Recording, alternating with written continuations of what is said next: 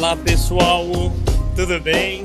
Sejam todos bem-vindos ao Capitalismo Consciente Cast, esse podcast que tem como objetivo falar sobre capitalismo consciente e os seus mais variados temas e assuntos. Eu sou Eric Pereira, vocês vão estar escutando minha voz, eu vou estar aqui com vocês. E o tema de hoje é o tema desse episódio é sustentabilidade. Mas antes da gente entrar no tema, eu queria deixar aqui um agradecimento. Muito obrigado a todo mundo que deu uma força aí, ajudou, deu apoio no lançamento do podcast, no primeiro episódio, principalmente toda a ajuda aí que, que teve em relação à divulgação. Foi muito especial é, ver tudo isso acontecer, receber todo esse apoio e essa energia. E, e queria deixar aqui essas palavras. e dito isso, vamos entrar agora no nosso tema de hoje, que é sustentabilidade. Se a gente realmente, né, entende, conhece esse conceito. O motivo da gente trazer esse tema aqui agora é que ao longo de, do, do desenvolvimento desse podcast, em conversas futuras que virão, com certeza a gente sempre vai permear esse assunto. Então é legal a gente já abordar ele no começo e explicar, né, deixar bem claro do que, que se trata, né, sustentabilidade. E o segundo ponto é que aí pode ser uma percepção minha, é que para muita gente eu vejo um conhecimento que está bem difundido é que sustentabilidade é única e exclusivamente projetos ou iniciativas que estão, que estão atreladas ao meio ambiente. Mas na verdade é mais do que isso, né? Porque sustentabilidade não só aborda a questão do meio ambiente, como também outras questões. O motivo de fato de ter, né, essa, essa impressão de que sustentabilidade fala única e exclusivamente de meio ambiente, talvez possa ser do momento que a gente vem vivendo já faz algum tempo, que é em relação ao tema de aquecimento global, que cada vez vem tomando mais proporção e alguns tratados, acordos internacionais que existem, alguns deles são protocolo de Kyoto, pegada de carbono, que tem como objetivo reduzir a emissão de CO2 no planeta, né? Mais recentemente, a gente já vê países aí colocando datas de proibição de venda de automóveis a combustão. Já se fala também de data de proibição de circulação né, desses automóveis em alguns países. E tudo isso vem nessa linha, vem nessa linha de aquecimento, redução do aquecimento global, de meio ambiente, também sempre ali permeando a palavra sustentabilidade nisso tudo. Porém, sustentabilidade quando a gente olha, né, quando a gente dá uma pesquisada e vê ali os pilares da sustentabilidade, a gente vê que o fator ambiental é um desses pilares, onde os outros são o fator social e o fator econômico. Ou seja, os três pilares da sustentabilidade é ambiental, social e econômico. Quando a gente atinge esses três, de fato a gente fala aí de sustentabilidade.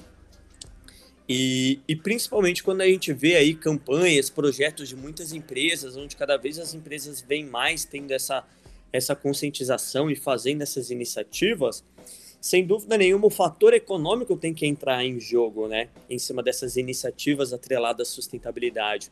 Porque para uma empresa pensando em longo prazo, num projeto que tem essa visão, se ele não for algo que vai dar um retorno financeiro, né? Querendo ou não, ele acaba sendo um projeto que não vai parar em pé, que ele sempre vai precisar ser sustentado por outras fontes de econômicas, por outras fontes de receita que vem dessa empresa. Então, quando, quando a gente vê eventualmente alguma empresa que de fato se posiciona de maneira ou já nasce, né, com o conceito de ser uma empresa ali é, bem atrelada à sustentabilidade usa isso a seu favor, tá mais que certo porque de fato é esse o objetivo. Se isso vai promover essa empresa e vai fazer com que ela, que ela cresça ainda mais, tá mais que certo ela se apoiar nesse pilar e fazer com que isso seja um, uma boa estratégia de marketing, né, para essa instituição, para essa empresa, etc. O que talvez não entraria num ponto adequado seria você se posicionar desta maneira, mas acabar não não cumprindo, não fazendo, né, coisas atreladas à sustentabilidade. E dois exemplos bem bacanas, né? Para a gente trazer aqui, que vai nessa linha. Um de uma empresa que já nasce nessa pegada, que é o caso da empresa Pentes, e um outro de uma outra empresa que não nasce nessa pegada, mas tem iniciativas que vai nessa linha, principalmente no pilar social, que é de uma marca de alimentos, né? Wickbold, muito conhecida pelos seus pães, que a gente vai abordar aqui. São dois exemplos bem legais. No caso da Pentes, a história dela é uma empresa muito mais conhecida pelo público feminino, até por ser uma empresa que se posiciona única e exclusivamente para o público feminino que é uma empresa que nasce com a ideia de fazer calcinhas absorventes. Ou seja, ela nasce com um propósito de fazer com, com que seja reduzida a quantidade de absorventes descartáveis que são emitidos aí pelas mulheres ao longo de anos. E, e aí ela nasce nessa pegada de fazer essas calcinhas e hoje com o desenvolvimento né, da empresa, ela também hoje tem uma linha de biquínis absorventes, tem também uma linha de sutiãs se não me engano, já tem uma linha de sutiãs voltadas para mulheres que estão em período de amamentação. Então, é uma empresa que olha nessa pegada de redução de resíduos que são gerados, né? E também se preocupando com todo o conforto. Logicamente, eu não tenho nenhuma propriedade aqui para falar sobre esse assunto, sobre esse segmento. Mas a história da Pentes é bem interessante porque além dela se preocupar com essa parte de redução de resíduos, ela também se preocupa com toda a cadeia de produção e o quanto que impacta né, a produção do, dos produtos que ela faz e também das embalagens que são utilizadas. A Pentes ela fez um investimento, contou com a ajuda de uma consultoria para analisar toda a cadeia, desde lá da, da obtenção da matéria-prima, do transporte dessa matéria-prima, da confecção do produto, da da confecção da embalagem que esse produto vai utilizar e também do transporte até os pontos de vendas ou até a casa dos clientes, ela analisou toda essa cadeia e ela fez ali uma pegada de carbono, uma pegada ecológica, para saber o quanto de CO2 que é emitido em todo esse processo.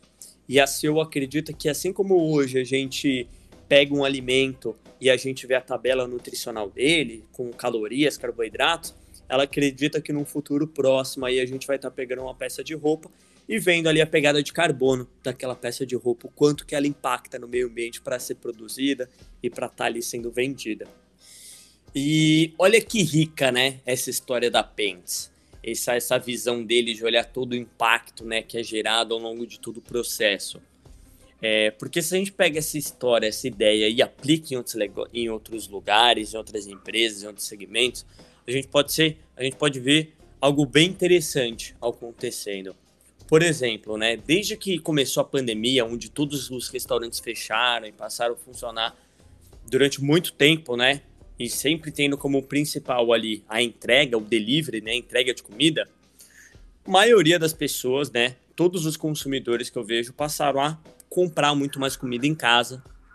E, uma, e um posicionamento muito particular meu, uma visão muito particular minha, nesse sentido é que toda vez que eu peço comida de um restaurante e a embalagem que vem é uma embalagem de isopor, ou seja, uma embalagem que não é reciclável, é, na verdade o isopor ele é sim reciclável, ele consegue sim ser reciclável, mas o processo para reciclar o isopor é muito caro, então consequentemente tudo que a gente acaba consumindo é, de isopor acaba sendo degradado e fica no meio ambiente, se decompondo indo nessa linha, tudo que é restaurante, que eu peço comida e que eu vejo que vem uma embalagem de isopor, eu faço questão de ir no comentários dessa, desse restaurante e deixar ali, né? Pô, teria gostado muito mais se, se, a, se a embalagem utilizada fosse uma, uma embalagem reciclável ao invés de isopor, ou se eu gostei da comida, e lógico, sendo muito sincero, né?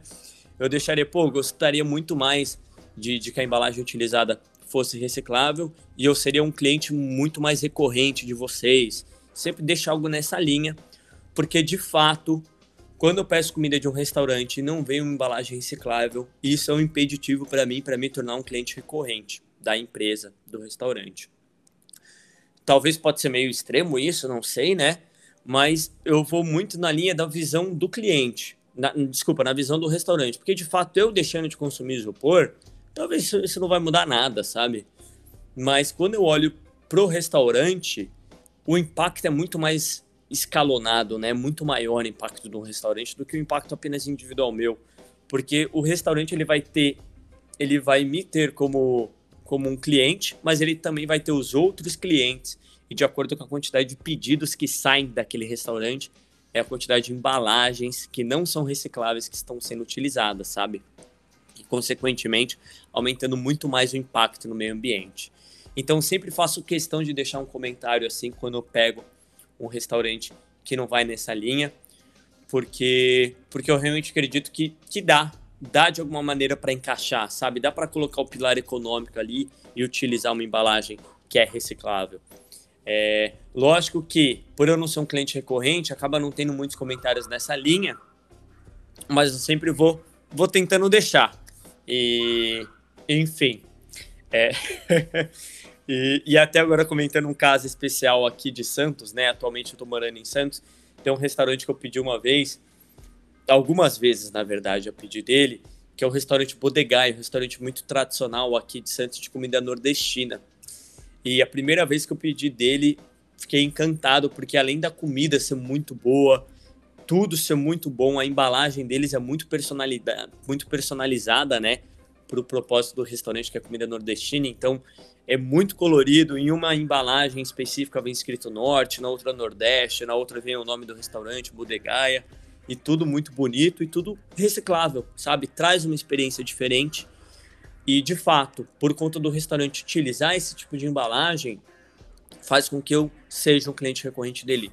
Se ele, por exemplo, utilizasse embalagem de isopor, eu não estaria aqui falando do Bodegaia, por exemplo, porque eu não seria um cliente recorrente desse restaurante específico. Então, não sei, isso é uma opinião muito particular minha, né?